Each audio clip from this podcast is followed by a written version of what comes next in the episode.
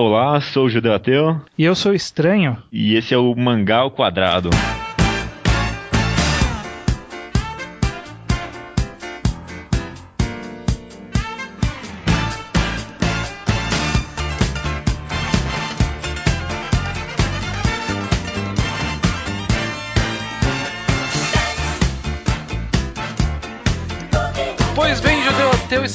Mais um Mangá ao Quadrado, seu podcast semanal sobre mangás.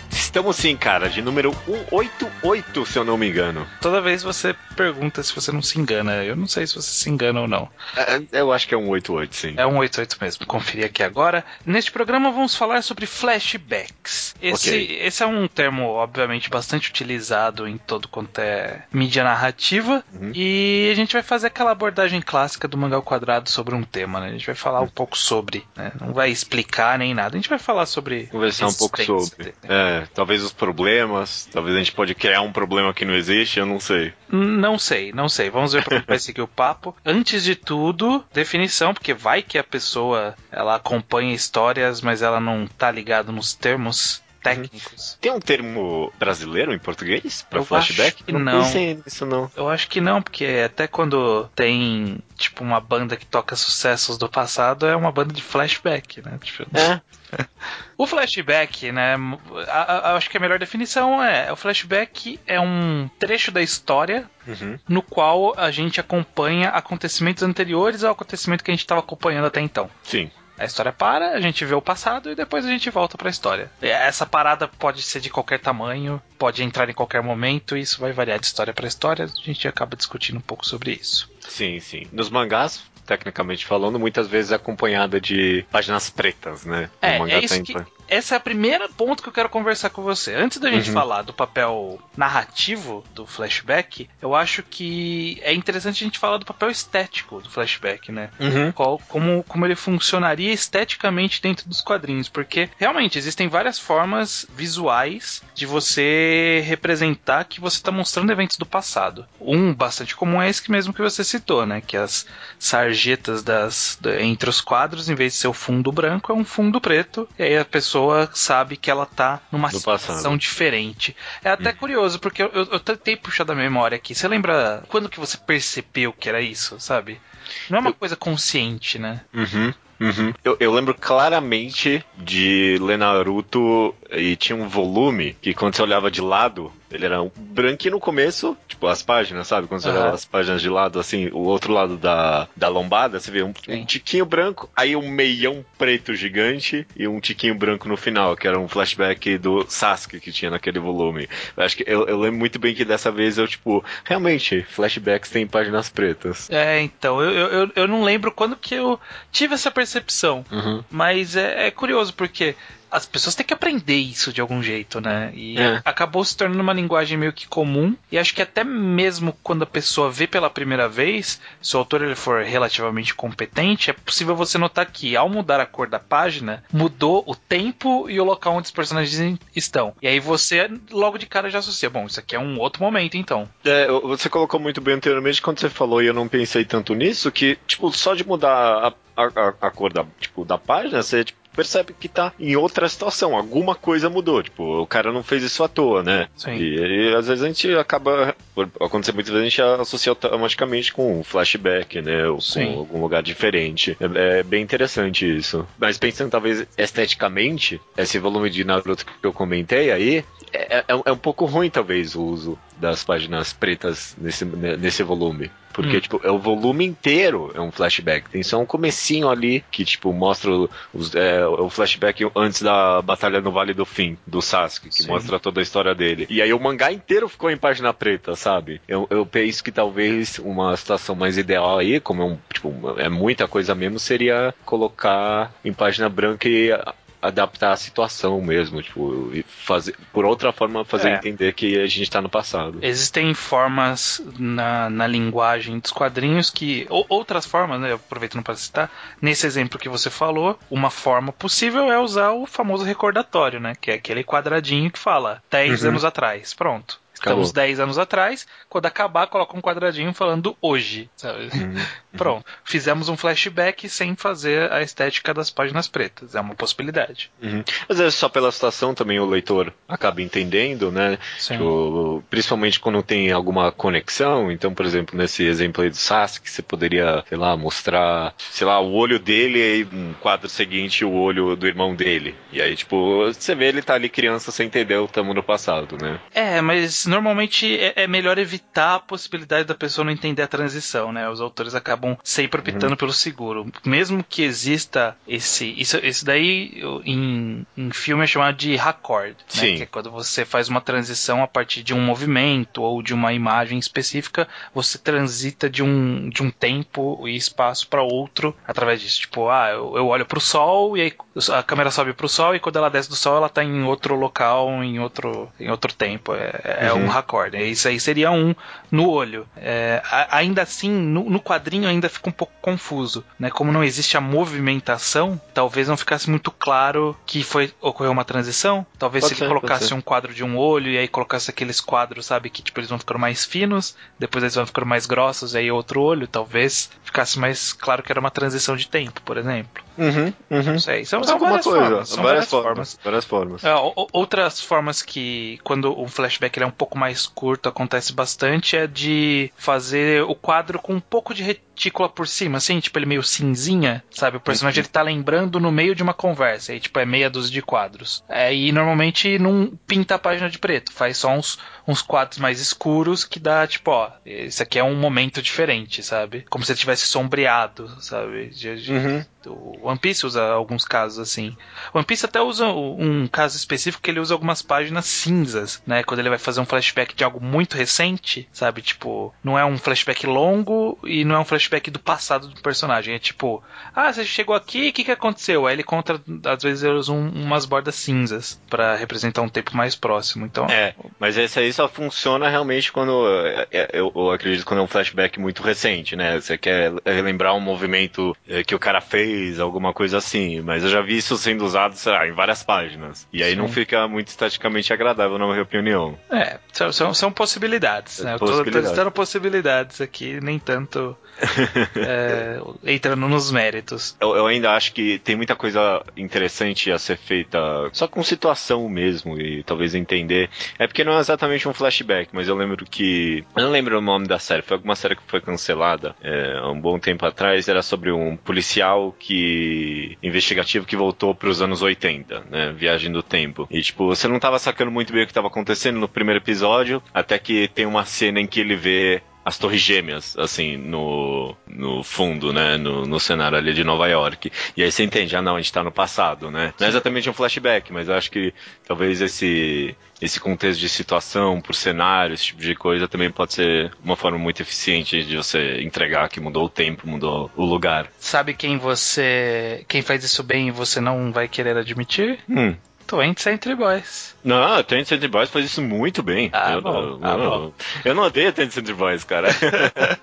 É, Twenty Century Boys ele transita entre dois momentos e um deles, na prática, é um flashback, né? A gente tá acompanhando Uhum. o momento atual.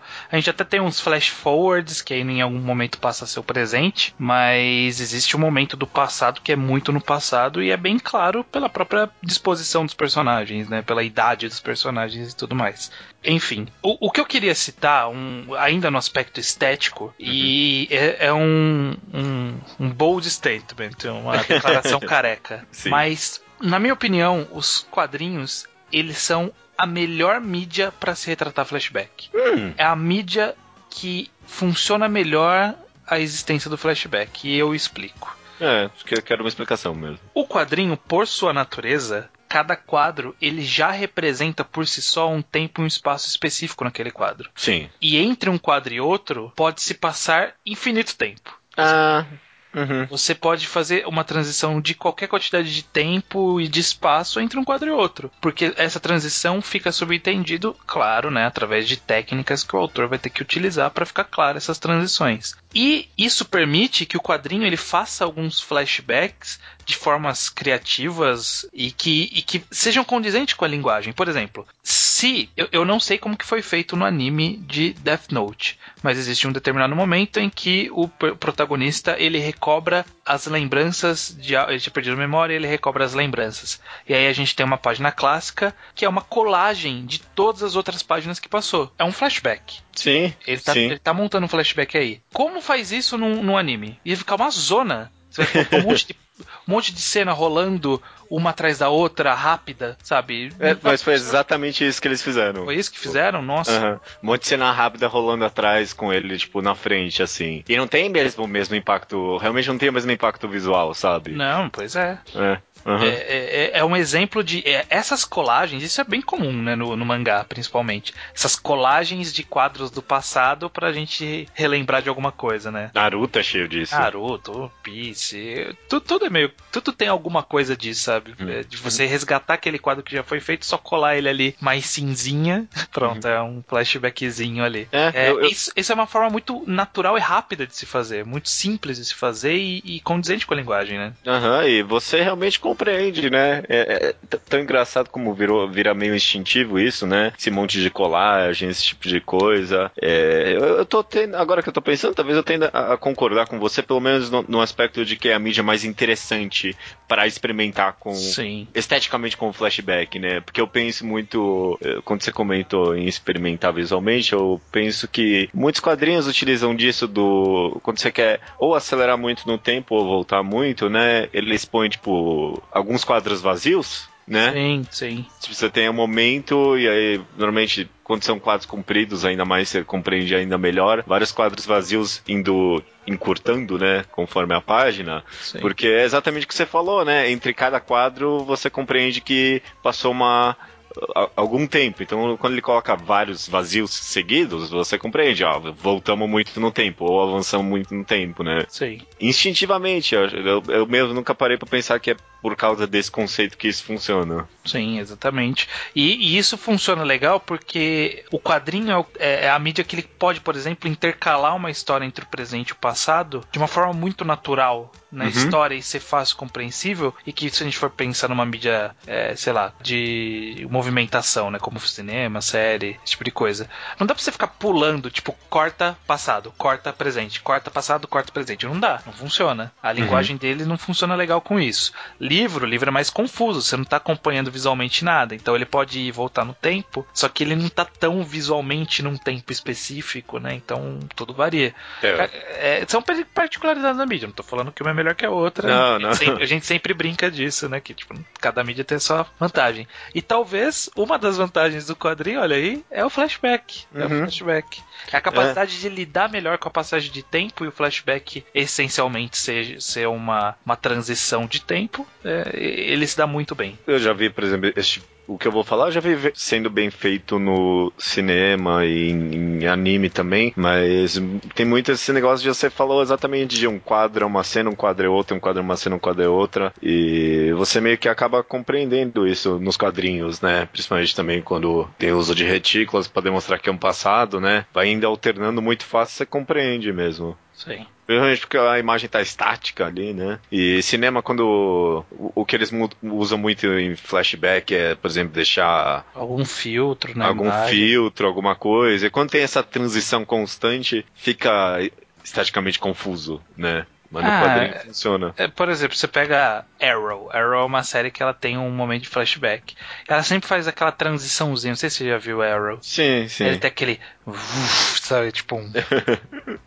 e ele põe um filtro ali. E aí põe um filtrozinho, aí o cara tá com uma cara diferente e tal. É, é uma técnica que é aceitável, uhum. mas especificamente em Arrow ele tem outros problemas, é que, o, que eles tentam forçar que o que tá acontecendo no passado acontecendo no pre... o que tá acontecendo agora tem relevância pro passado e vice-versa, enfim. O tempo todo, né? O tempo todo, é, é uma coisa forçada. Bacana, eu queria puxar só essa uhum. parte da estética porque eu acho que é interessante, né? Um, um aspecto tão legal dos quadrinhos que é bom a gente situar. Uhum. E tão instintivo que a gente acaba nem pensando mesmo, né? Sim, pois é. Mas existe o aspecto obviamente, da relevância narrativa da existência do flashback, né? A gente tá uhum. tá falando, pode ser da.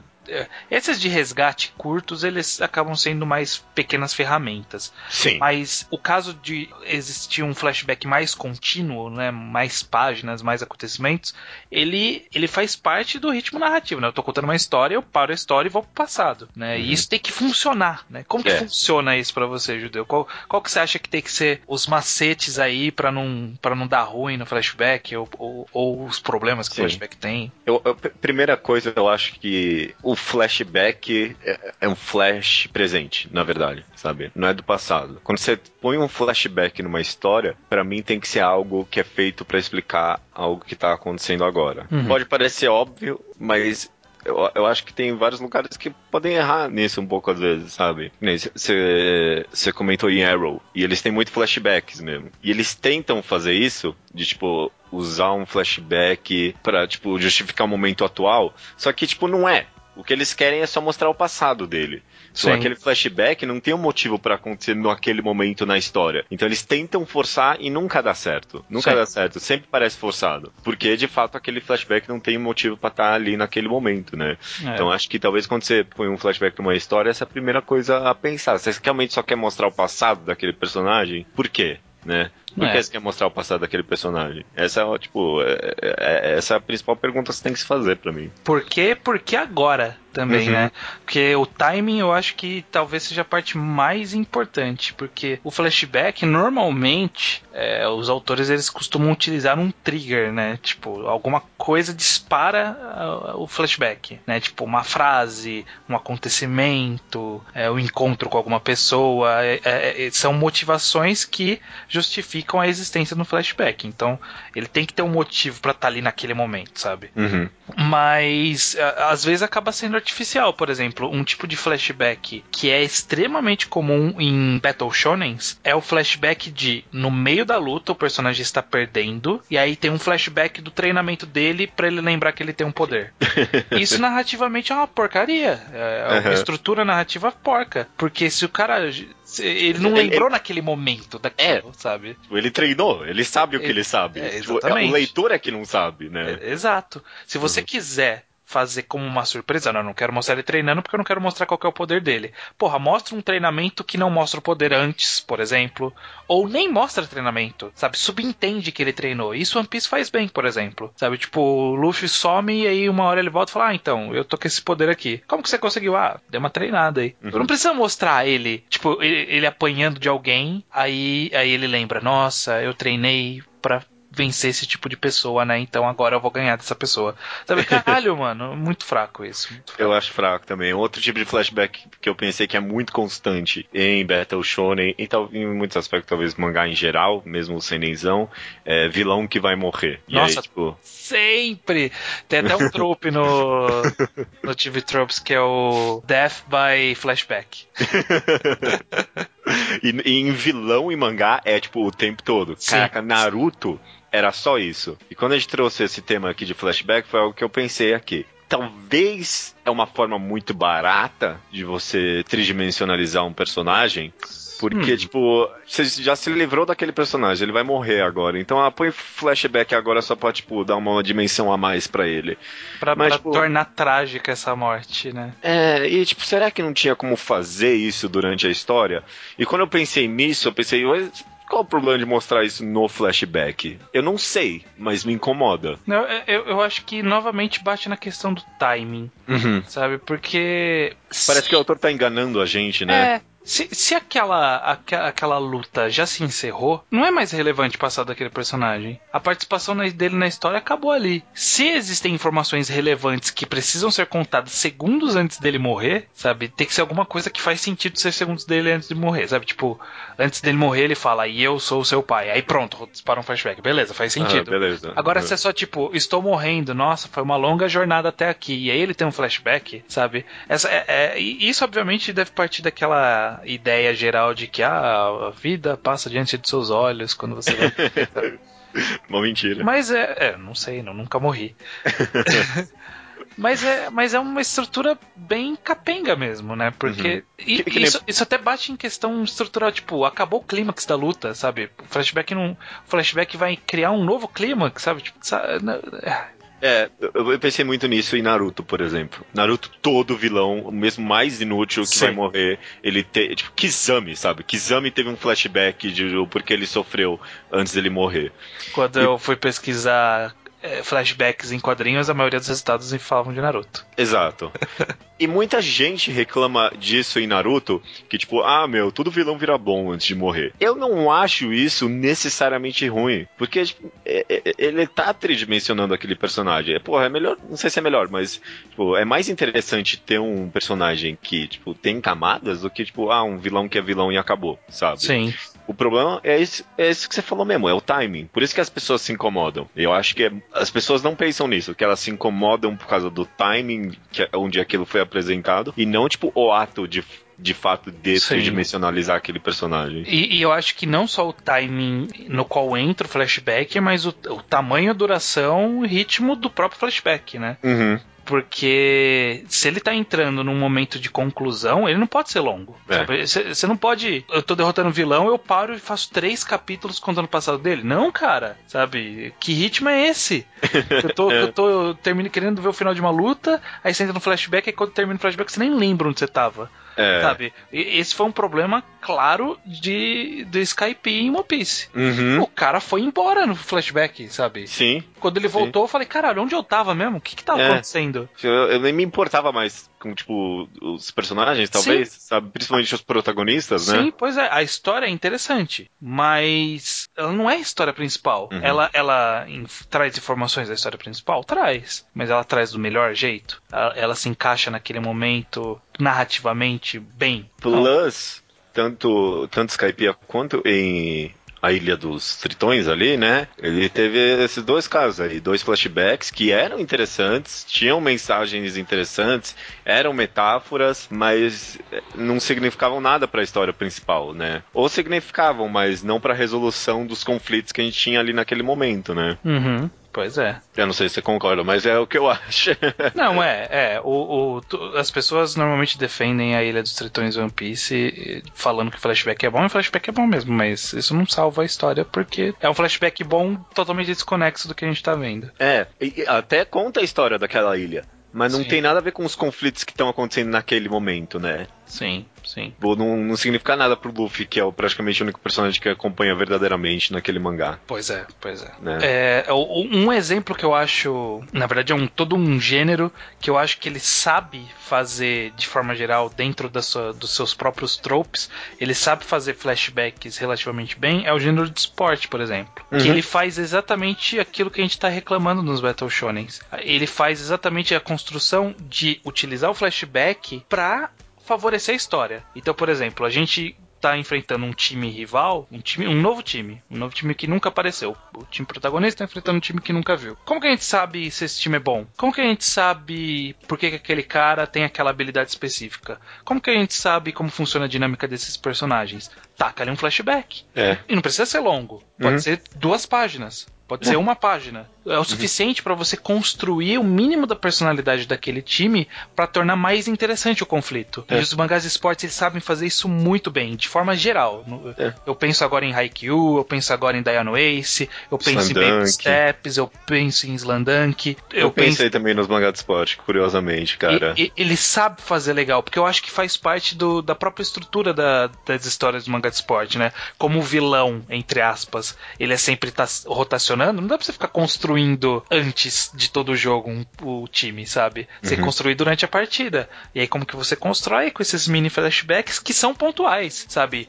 Tipo, ó, tem, uh, apareceu um, um, personagem agora do outro time e a gente descobriu que ele é bom em fazer uma coisa X desse esporte. Caramba, mas por que, que ele não tinha aparecido até agora? Por que, que ele tava no banco? Conta um flashback ali, pronto, acabou, cara. Olha que uhum. perfeito, perfeito. Uhum. E, e, ele é muito bom justamente nisso que você falou, de fazer isso durante. Não é antes, não é no finzinho, é durante a partida que ele vai construindo aqueles personagens, né? E co como, tipo, por exemplo, é, Haikyuu, que tem um limite de pontos, né? Você tem que botar um flashback ali, né? Ou, você não, porque não dá pra construir durante mesmo, sei lá, jogo de basquete, né? Que tem um limite de tempo. Não dá pra você ir, tipo, construindo aqueles personagens enquanto a partida tá indo às vezes, né? Porque você tem Sim. que ter o foco nos, nos protagonistas também, né? Então eu acho que o flashback aí é muito bem utilizado mesmo. É muito, é- é- eu, acho que os mangas de esporte fazem isso muito bem também. Pois é.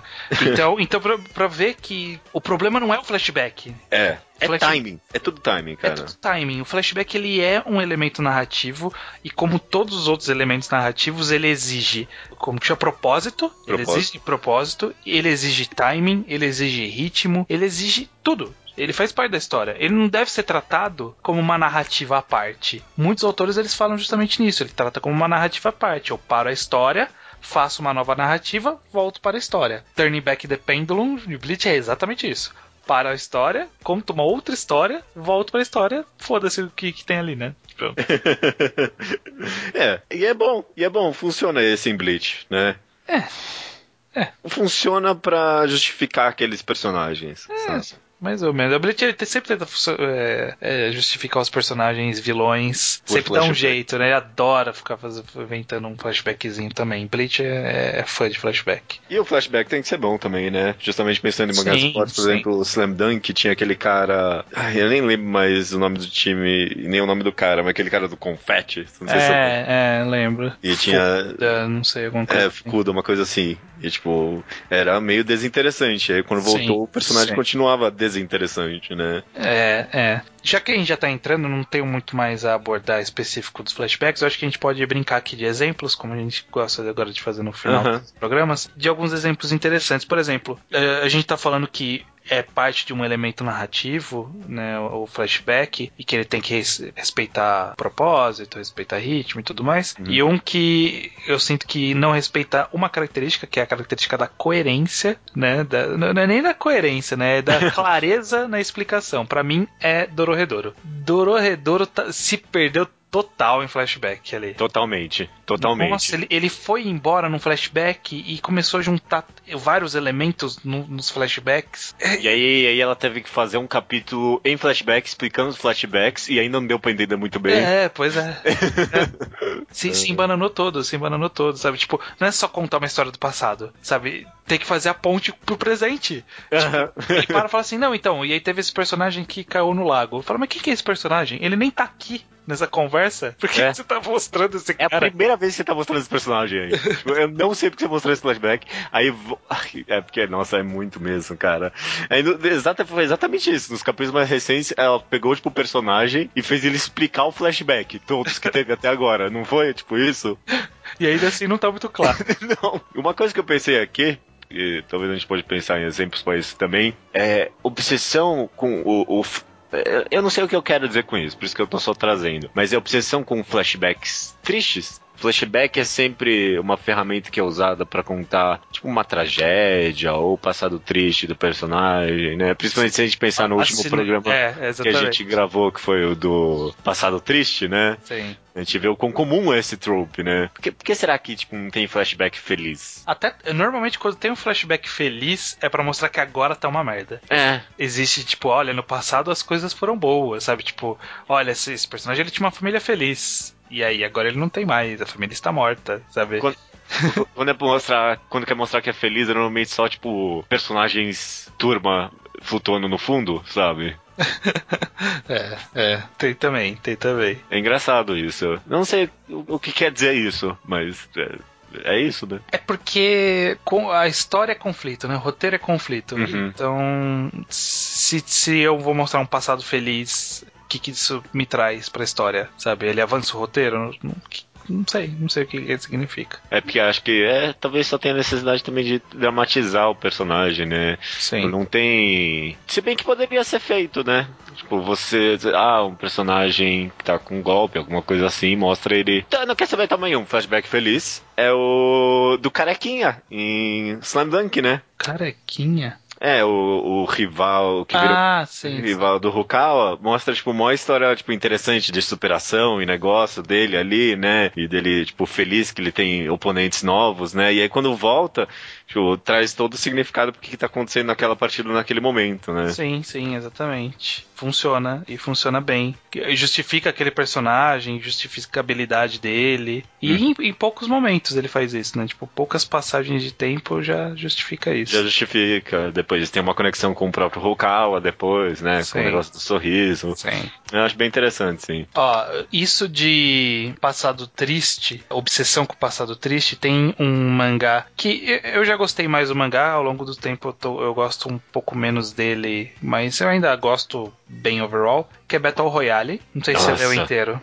Li, li, Battle Royale li inteiro. Ele tem uma personagem que é a, a Mitsuko, eu não lembro o nome dela, que é a, a- a principal vilã feminina. Sim. No livro, ela é só uma filha da puta. E funciona tão melhor do que você querer dar um passado triste pra esse personagem. Sim. Sabe, sim. tipo, justificar ela ser do mal. Sabe, Uhum. aí põe um passado triste, e aí ela é meio louquinha. Sabe, não, ela é só uma filha da puta. Sabe, as pessoas às vezes são só filhas da puta. Eu, eu, eu vejo esse como um dos principais problemas do Battle Royale mangá, que literalmente todo personagem tem um flashback antes de morrer. É, é, todo personagem tem um flashbackzinho. Não, mas, Tudo. mas faz sentido. No caso da história, porque assim, a gente não conhece esse personagem, a gente precisa entender qual é a gravidade dele morrendo. Às vezes é um flashback meio merda e talvez longo demais pro que aquele personagem merecia.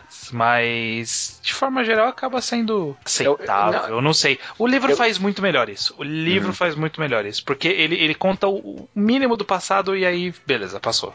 Uhum. É porque muitas vezes eu acho que é um flashback que, que lá, só serve pra reforçar aquilo que o roteiro já tá entregando, Uhum. entendeu? Sim. Então, no caso, sei lá, da menina da vilã ali, é até bom, porque sei lá, não é bom, mas tipo, é um passado que justifica por que ela é assim. Mas às vezes é um flashback só mostrando que o cara é filha da puta. Sim. No flashback também, e aí E mostra. aí, a- é, só reforça. é, tipo, não tem propósito. Ah, ou, ou a versão. É porque o Battle Royale teve um problema que os americanos, quando eles traduziram o mangá. Eles traduziram o que eles queriam. ali. É, o, autor, o, o cara ele fez, tipo, ser um, um reality show, por exemplo. Não era um reality show. Sim. E o cara fez ser. E aí uma das coisas que ele fez é tentar justificar que o, o- o vilão principal, o caso Kiriyama, ele era assim porque ele sofreu um acidente de carro, ele bateu a cabeça e perdeu os sentimentos. E aí, não, não. não, não, isso, isso, isso existe na história. O que Sim. ele inventou é que quando o, o protagonista. Ai, caralho, é um spoiler. Eu não vou contar, vai, deixa pra lá. Ah, Me conta em off depois. Pensando em flashbacks, o mangá que eu acho que é justamente uma brincadeira com isso e faz isso muito bem. E até brinca com a confusão que os flashbacks podem trazer. É Nijigahara Holograph, né? É. Ele é todo baseado numa narrativa não linear já. Uhum. né? Ele pega e leva bem adiante isso que a gente falou do, do quadrinho ser essa mídia que permite essas transições de tempo. Ele acaba sendo até um pouco confuso. Imagino que intencionalmente. Sim, sim. Mas ele é relativamente confuso nesse sentido, porque ele, ele transita entre os tempos e boa sorte pra você entender onde você tá nesse momento. Uhum. Mas acho que justamente justifica esse negócio de ser muito experimental e, e- e o quão fácil é brincar com tipo, é, a- o, o tempo em num aspecto geral dentro do, da mídia quadrinhos, né? Sim. Se você comparar, por exemplo, como é que é o nome daquele filme lá que o cara Memento. é, se você comparar com Memento, que é considerado um filme bem complexo, né? Esse aspecto meio de flashbacks, né? E Sim. memória e tempo, são meio que só duas linhas do tempo, né? E Nijigahara Holograph é um, umas 30 interligadas malucas ali, né? É uma loucura. Tem que reler pra entender. Quando sair no Brasil e o pessoal for ler, eu sugiro que releia. Leia e releia em seguida, porque vai ser mais fácil de entender na segunda leitura. É, bom, beleza. Eu acho que eu não tenho muitos outros exemplos. Eu acho que um mangá, por exemplo, a gente citou problemas em Battle Shonen, um mangá que é um Battle Shonen, para todos os efeitos.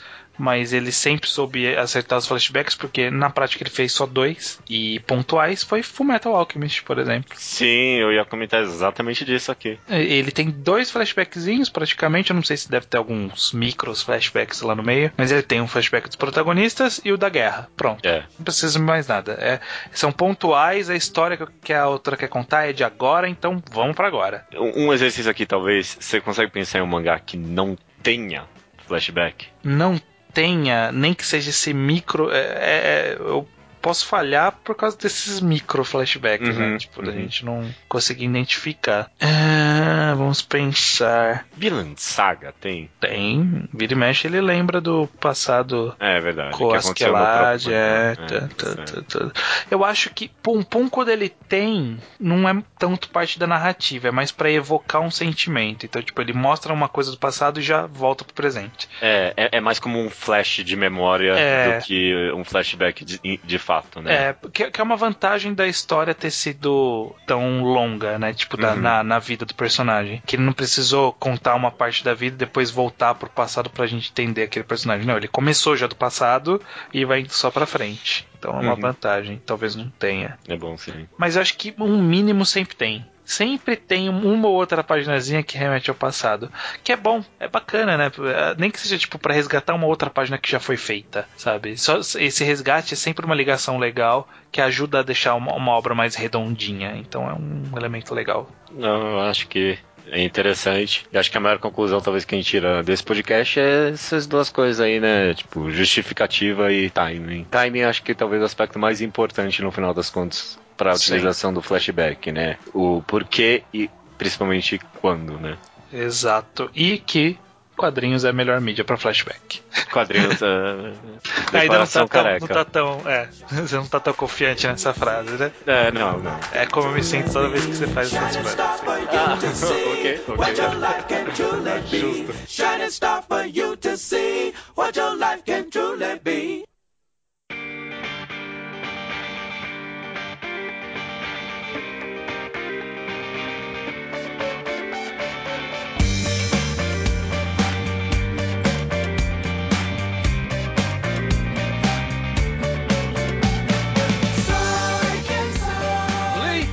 e-mails, judeu.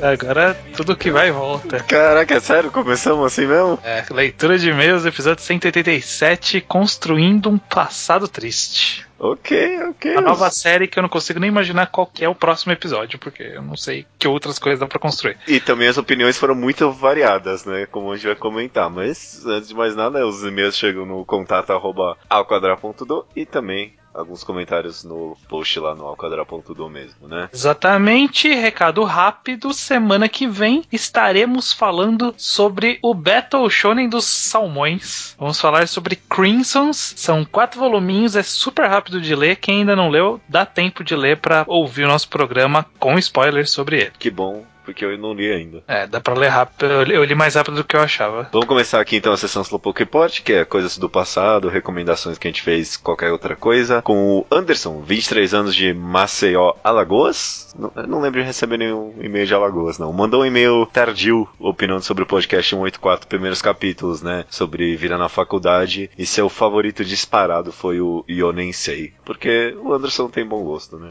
É, é, opiniões. o. Eu, eu, G, Genessonades, é, é porque no, no e-mail dele não tinha nome. Aí tinha só, tipo, o e-mail Genessonades. Eu não sei se é ele, se é ela, não sei o que, que é. A pessoa A Genessonades. pessoa Genessonades já leu por influência do blog os seguintes mangás: As Memórias de Emanon e Sus Sasurai Emanon. Uhum. Oyasumi Pum, Nijigahara Holograph, Solanin, Helter Skelter, Ajin, Abara, Ajin, Abara e Battle Royale. É, a Jin nunca recomendamos, não. é, Ajin não foi pela gente, não. Não, não, a gente recomendou a Jin, sim. Ah, eu recomendei mesmo, recomendei, verdade. Que péssimo, hein? Ah, muita coisa mudou desde então. né? Verdade. O começo era legal. Ele pergunta se pode considerar o final de Pum Pum feliz. A gente comentou sobre isso no podcast de Pum Pum. Exa- exatamente, essa é a nossa resposta. Vá lá ouvir o nosso podcast que nossa resposta está lá. Ok, ok. Que aí não dá spoiler pra ninguém. Tá Acho. certo. O Luiz, o Hicks, grande amigo nosso, conheci ele pessoalmente, muito gente fina. né? Ele refuta o rapaz do programa anterior que não gostou de Hoshieng. Não sabia que ele gost- gostava de Hoshieng, não. Ele disse que no começo quase largou o mangá, mas depois o mangá conseguiu desenrolar muito bem, acertando o pacing e investindo fortemente em humor. Quebra de quarta parede, inversões de expectativas e principalmente é, construção de personagem. Exato. Ok, Esse, isso, isso é até um negócio que me ocorreu depois do e-mail que a gente leu do cara, porque eu acho meio errado a gente abandonar o Battle Shonen em um volume, porque se a gente fosse abandonar o, o Battle Shonen por um volume merda, a gente não lê nenhum. Todos os Battle Shonen não tem nenhum que começa e fala, caralho, que começo, sabe? É normal, você tem um tempo ali de adaptação que o próprio au- autor ele tá se encontrando. Então acho que vale a pena dar. Se você tem boas recomendações, né? Vale a pena você investir um pouco mais de tempo pra ver se vai te pegar ou não. Ok. Então o, e-mail do Ricks ajuda nesse raciocínio. Acho justo. Fábio Jesse Dalforno, ele mandou um e-mail pra falar que viu Horace and Peach depois do Segunda Potência. Olha só, que legal. Onde ele finalmente entendeu o nome que a gente falava. ele falou que ele procurou outros nomes, tipo Horizon Beach, tipo a praia do horizonte. que devia ser o nome de alguma coisa. Mas Horace and eu devia ter falado Horácio e Pedro desde o começo, É. que eu acho que aí ajudaria. Ele diz o seguinte, ó, a ambientação e construção da série são incríveis e peculiares e como falaram, em diversas cenas eu senti vontade de rir de algumas piadas, mas não me senti confortável pra isso. É uma sensação diferente de assistir séries comuns, sem dúvida. Ah, concordo. Eu acho que Horrors and Peace é um dos meus programas do Segunda Potência favoritos que a gente gravou. Muito bom mesmo. Bacana. O Gabriel Santos quer saber se, do estranho se deve comprar as edições de Ten Center Boys da Panini ou ler os scans ilegalmente. Olha, as edições não estão nada de tipo, nossa. né? Primeiro eu quero saber porque você perguntou só pro estranho, assim. É, tudo bem. eu sou o cara do Centro Boys. né? Ok, ok, tudo Se bem. fosse Dororedor, eu ia apertar pra você. Não, eu tô calado aqui, não vou falar nada. Não, então, a qualidade dos volumes não é nada impressionante. Então, tipo, você não vai ter uma coleção bonita em casa. Aí vai da sua disponibilidade financeira e funcionalidade e o quanto você se sente bem lendo algo que está disponível na sua língua por meios legais. Vai da sua consciência. Eu diria pra comprar. Eu, eu não sou muito fã de Center Boys, mas tipo, se tiver uma grana sobrando aí, eu compro porque é mais, muito mais gostoso de ler É. na mão mesmo. O Sávio Carvalho começou a ler Crawls. Não foi só. recomendado nunca oficialmente, mas sempre jogo nas entrelinhas aqui. Sim, sim. Ele diz que está gostando bastante até o momento, mas é estranho ler volumes e mais volumes de uma história sem que apareça nenhuma única personagem feminina. E vai continuar até o fim. Não tem uma personagem feminina, mas eu acho que faz parte da ideia que, tipo, é um mundo dos machos e tal. Sempre que tem mulher, é sempre é citado à distância, Uhum. sabe? Tipo, não, não é nem que é desrespeitoso com mulher, sabe? Só é não que, tem tipo, elas mesmo. não participam. Tipo, é um mundo dos meninos, sabe? Ah, é? Tipo, nem sexualizando? Não, nem a- não, não tem, não tem mulher. Eu acho que tipo se aparece, parece uma ou outra de figuração, assim, sabe? É, é, na minha cabeça, Cross tinha pelo menos um et. Não tem, não. Não, não tem nada não. Ok, interessante. Se tiver, no máximo, sei lá, cena de alguém erguendo a saia de uma menina, mas tipo não pra, pra gente, assim, pra ele, sabe? Uhum. Tipo mostrando ele atrás da mulher erguendo a saia, sabe? Esse tipo de coisa. Ele também nos recomenda o mangá Kakukaku Shikajika de Akiko Higashimura, que eu soube pronunciar de primeira, que a gente já foi recomendado esse mangá mais de uma vez. Mais de uma vez já falaram pra gente ler esse mangá. ah, é? É da autora de Kuragehime. Ah, tá, ok.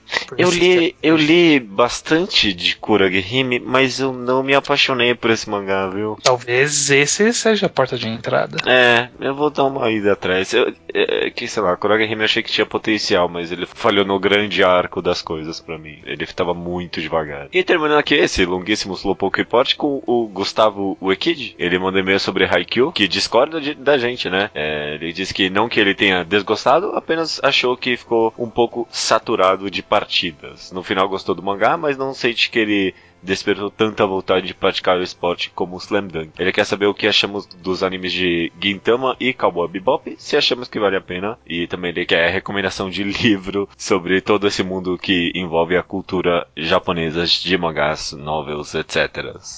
Ele quer tipo uns livros didáticos, tipo isso, É. imagino. É, uma coisa de cada vez. Primeiro, Uhum. o Haikyuu, eu acho que ele não tem muitas partidas. Na verdade, a reclamação normalmente das pessoas é que tem poucas, É, sabe? Que tem muito treinamento, muito, muito interação fora. Então, sei lá. Eu, eu não- hoje em dia não tenho nada a reclamar de Haikyuu. Até os negócios que eu achava que, é- que tipo, é ruim, mais pra frente ele meio que consertou. E hoje em dia pra mim tá fantástico. Tá fantástico. É, anime de Gintama, eu super que você não viu, e eu Não. também não. Também, não tenho o que E- comentar. Acabou a Bebop excelente. Cowboy Bebop é excelente. Pode assistir Uhum. com en- en- endorsamento, como que existe? essa Endossamento, não é? Endossamento meu e do judeu. Aham. Sobre livro didático, eu acho que assim, se você tá pensando no, no- caso de história, dos mangás, esse tipo de coisa, existem alguns, mas eu acho que nenhum deles tem informações que você não acha na internet. Então, talvez não valha tanta pena ir atrás. Se você quiser ter na prateleira, pega o do Paul que é o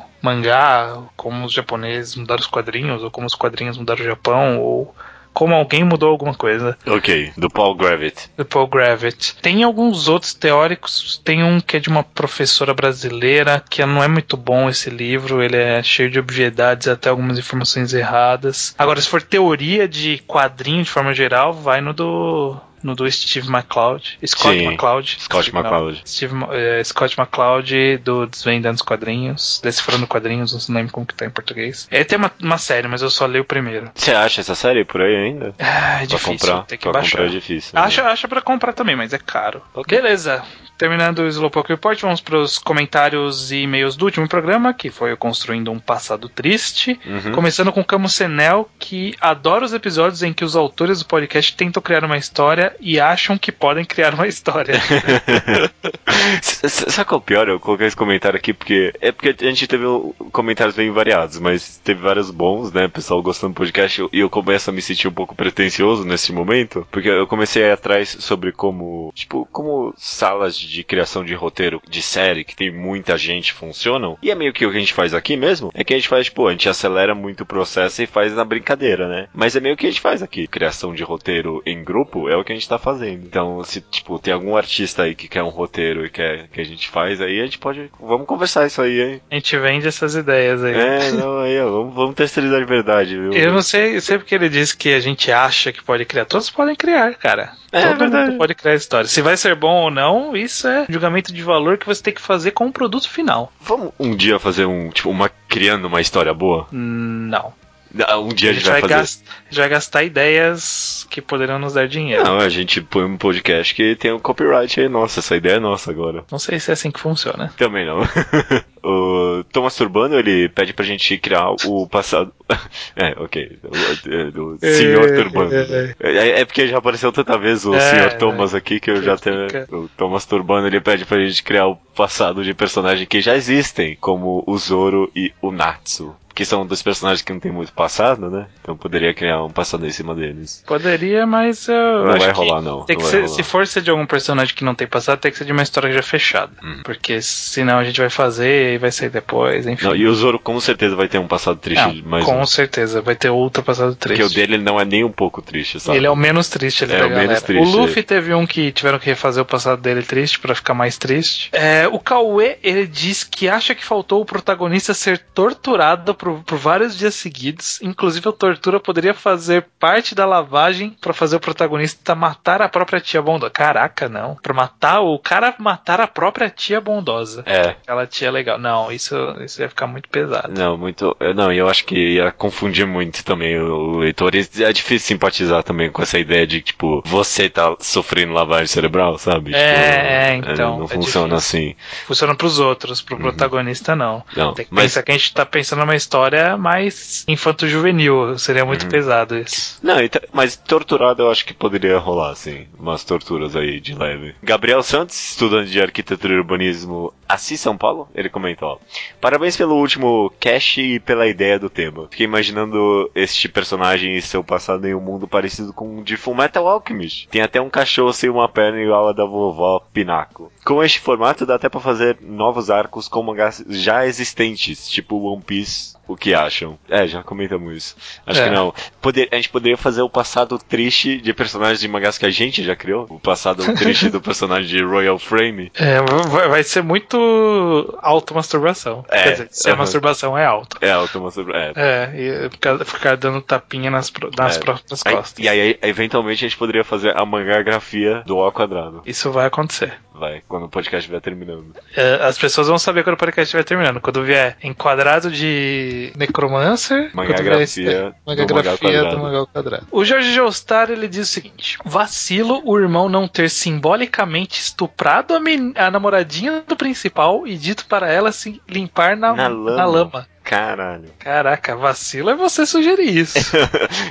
Estupro não é plot point, não, cara. Não, cara, não pode ser não. Ó. Ele diz assim, ó, e dou uma dica pro autor. Esse passado deve se passar quando este personagem se encontra com o irmão, fundido com seu antigo cachorro perneta, sem memória como os pais e pronto para matá-lo. Caralho, caralho. Aí, aí, aí isso vai ficar na mão do autor. Se ele quiser fazer isso aí, problema é dele. Cabe a eles, se quiser. A gente entregou a história bonitinha, é. Mas é. Sabe o Carvalho Siqueira, 23 anos, estudante de psicologia, Corumbá, Mato Grosso do Sul. Olá, eu particularmente gosto bastante das histórias tristes e estava curtindo bastante mangá.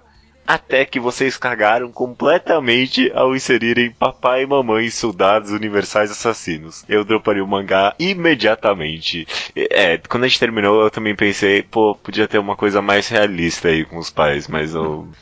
não funcionou pra mim. Não, eu acho que funcionou assim. Não, funcionou, mas, é, bom, dependendo do são cenário. escolhas, são escolhas. É, escolhas, escolhas. Eu acho que funciona. Se tiver bem uma boa explicação no mundo da história, funciona legal. Finalizando, e-mail do Fábio Jesse Dalforno, que tem um estúdio de quadrinhos chamado Estúdio Armon, presidente Bernardes São Paulo. A gente teve um presidente chamado Bernardes em algum momento no Brasil. Boa pergunta. Boa pergunta, eu não, pensei nisso não. Achei, é, a gente teve presidente Prudente, com certeza, que foi o Prudente Moraes. Sim, sim. Achei que a construção ficou totalmente amarrada e triste ao nível máximo, deixando os passados de Sanji, LOL e Chopper no, no chinelo. O, o passado do LOL, é até um comentário, o passado do LOL é mais triste a parte que a gente não viu do que a parte que a gente viu, particularmente. Ali- além do mais, achei esse passado triste longo por demais para um flashback. Sei que existem flashbacks longos em mangás por aí, mas a riqueza de detalhes que colocaram foi tão ímpar que provavelmente esse- essa construção daria um ótimo mangá de drama guerra e não apenas o flashback de alguma obra. Talvez. Talvez, talvez Mas eu acho que dá pra fazer um flashback com bastante skill de, de reduzir informação, por exemplo, tipo, toda aquela parte que a gente discutiu no começo, que ele já tava numa vida meio triste, que os pais morreram na guerra e tudo mais. É, dava pra fazer rápido. Dava pra Uhum. fazer, tipo, em duas páginas. É, sabe? só ambientação Só mostrando. ambientação, porque Uhum. o passado mesmo veio depois disso, né? Uhum. É Se- mais ou menos o que acontece com o LoL. É. Não, e se o autor escolher fazer isso pro protagonista, usar esse passado pro protagonista, dá pra fazer, tipo, dá pra quebrar o flashback, sabe? É. E correlacionar, que nem a gente comentou nesse episódio, correlacionar com coisas que tá acontecendo agora, né? Sim. Dá pra fazer funcionar. E sim, a gente teve um presidente chamado Arthur, Ber- Arthur da Silva Bernardes. Arthur da Silva Bernardes. É. Isso faz muito tempo, eu imagino. Sim, ele foi eleito em 1922. Beleza, dito tudo isso, Eu queria recomendar o vídeo do Leonardo, né? O vídeo do Leonardo. deu uma engasgada aí. É, não, deixa eu. ah, foda-se, não vou corrigir, não vou cortar nada. O vídeo do Leonardo sobre Haikyuu. Ficou Tá bom, né? Ficou Ficou muito bom. Ficou Cara. muito- Nerd Writer brasileiro chegando aí. Porra, eu fiquei muito impressionado. Porque Eu, eu, fiquei- eu, eu, eu não achava que ia chegar nesse nível de qualidade de edição. Também não, também não. É porque o, o dele sobre Breaking Bad tava legalzinho, mas não tava bom assim não. E agora do nada veio um pá na nossa cara, né? É, a, curva, a curva de crescimento foi muito, foi muito grande. Muito esquisito, né? Meio, meio uncanny até. E acompanhar ele fazendo esse vídeo foi a melhor coisa de tudo também. Você tá vendo o Luke Cage? Comecei a ver, vi três episódios. É, não sei, tá faltando alguma coisa, sabe? Você viu? Vi um episódio e já achei a mesma coisa. É, então, eu achei, eu achei ele meio. O, o primeiro episódio, o começo dele eu achei bem legal. Aí a segunda metade eu achei qualquer coisa. O segundo episódio foi cheio de obviedade. O terceiro episódio foi sem empolgação nenhuma. Eu, eu provavelmente vou ver até o final, porque eu, eu tô muito imerso nesse mundo da Marvel pra parar agora. Mas não, não tá tão legal assim, não. Tipo, não é ruim, só não é legal. Sabe? Tipo, não empolga. É, não é excepcional. É. Não é, e também não é tão diferente. Não é diferente que nem Jessica Jones foi. É, exatamente. Jessica Não- Jones achei bem mais único em alguns aspectos. Ele tava mais perto do Jessica Jones, só que sem ser tão legal quanto o Jessica Jones. É. Porque as lutas não são legais. Alguém no meu Facebook pediu recomendação de filme, aí eu recomendei um filme que eu gosto bastante, mas que fazia muito tempo que eu tinha visto e eu acabei revendo o filme depois que eu recomendei. Uhum. Que foi O Segredo de Seus Olhos. Não cabe. É um filme argentino. Sim. Ele é muito bom. Eu revi e ele permanece muito bom. Permanece muito bem contado, muito bem, tudo arrumadinho, tudo encaixadinho, as atuações estão excelentes. Recomendo pra quem ainda não viu, tem na Netflix, O Segredo dos Seus Olhos. Ok. Boa recomendação. Boa recomendação, sim.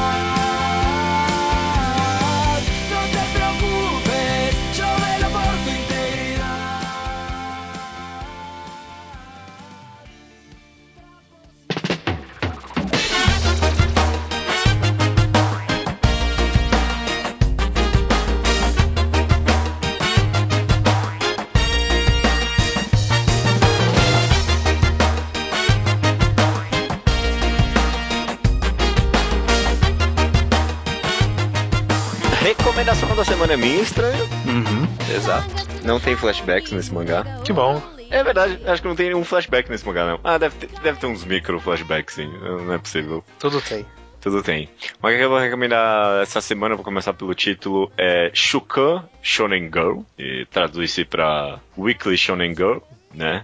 Uma brincadeira com, sei lá, Weekly Shonen Jump, né? Sim. O mangá é um mangá de comédia, não, não é for cama, comédia narrativa mesmo, normal. Eu gosto, gostei muito mesmo desse mangá. São capítulos. Ele, ele conta a história de uma classe, então o- todos os personagens vão se repetindo, né? Mas o interessante é que todo capítulo o cara faz uma piada com alguma experimentação metalinguística. Em todo capítulo a piada é alguma experimentação metalinguística. Então o primeiro capítulo, por exemplo, que é o que dá o nome ao mangá, é sobre uma menina que um dia ela descobre que ela tem um mangá na barriga dela. E aí, tipo, ela pede pro garoto lá ler e é tipo, e, o- e é o melhor mangá da história, sabe? É muito emocionante e tal. E aí some semana que vem tá de novo. E aí, por- meio disso aí que vai construindo a piada, né? Um outro capítulo, por exemplo, uma menina, os balões de fala dela viram objetos físicos. É, um outro exemplo é uma garota que as emoções dela vão, tipo, se transformando em colagens, tipo, retículas. Retículas, É, ela é. vira retículas de mangá dependendo da emoção dela. São, hoje em dia tem 27 capítulos e todos os 27 é uma ideia tão original assim seguida da outra, cara. Ele vai experimentando loucamente com a metalinguagem, todo capítulo é separado, mas apesar de ele ser bem episódico assim, eu acho que ele é ele, é- ele tem sido uma- até agora uma obra muito coerente porque ele trata de tema to- todo capítulo acaba tratando uma temática que seja de desse- dessa época de vida, então Sim. coming of age, romance, muito romance na verdade, sabe? Tem, muito a ver com expressão de sentimentos, esse tipo de coisa. É muito bom, achei muito criativa a obra. Eu recomendo pra qualquer pessoa é, esse mangá, eu achei demais, viu? Uma puta descoberta aqui. É, eu, você já tinha recomendado antes. Uhum. Talvez eu vá ler. 27 capítulos com uma ideia diferente de cada um é perigoso. Esse cara. Será que. Por quanto tempo ele vai levar isso? Eu não sei, tem três volumes até agora. Tá funcionando. Eu não sei por quanto tempo. Não tem cara de ser uma história de 10 volumes, né? Tem, acho que cinco o cara já vai ficar exausto ali. Mas Uhum. ele tem, sei lá, um ou outro capítulo assim, eu achei, tipo, é, tá acabando poucas ideias aí. Mas no geral, acho que ele tem se superado cada vez mais. Tem uma menina que acorda em quadros vazios, tipo, tudo some, sabe? é muito engraçado, é muito inteligente. É, Ninguém aqui leu, lê Shintaro Kago, que é um autor que eu já recomendei aqui, mas eu, o melhor forma pra- pra eu descrever esse mangá é tipo Shintaro Kago Safe for Work, né? É, Shintaro Kago Light. entendi. Shin- Shintaro Kago PG-13. É, aparentemente é um autor ou autora novo, novo. Só tem essa obra. Só tem essa obra, então dá uma promessa aí. É uma promessa. Tá sendo publicado na Kodansha Magazine Special. Não sei o que saiu nessa revista. Não. Não, deve ser alguma revista alternativa aí, deve ser. Tem Se bastante bobear, coisa. deve ser revista digital, sei lá. Ah, saiu, sei lá, School Rumble, essas coisas. Ah não, Magazine Special não, não é digital. Não, não, é, é é um extra, é um extra do Shonen Magazine. Recomendação da semana é essa então. Weekly Shonen Go. E até semana que vem então. Ah, até semana que vem.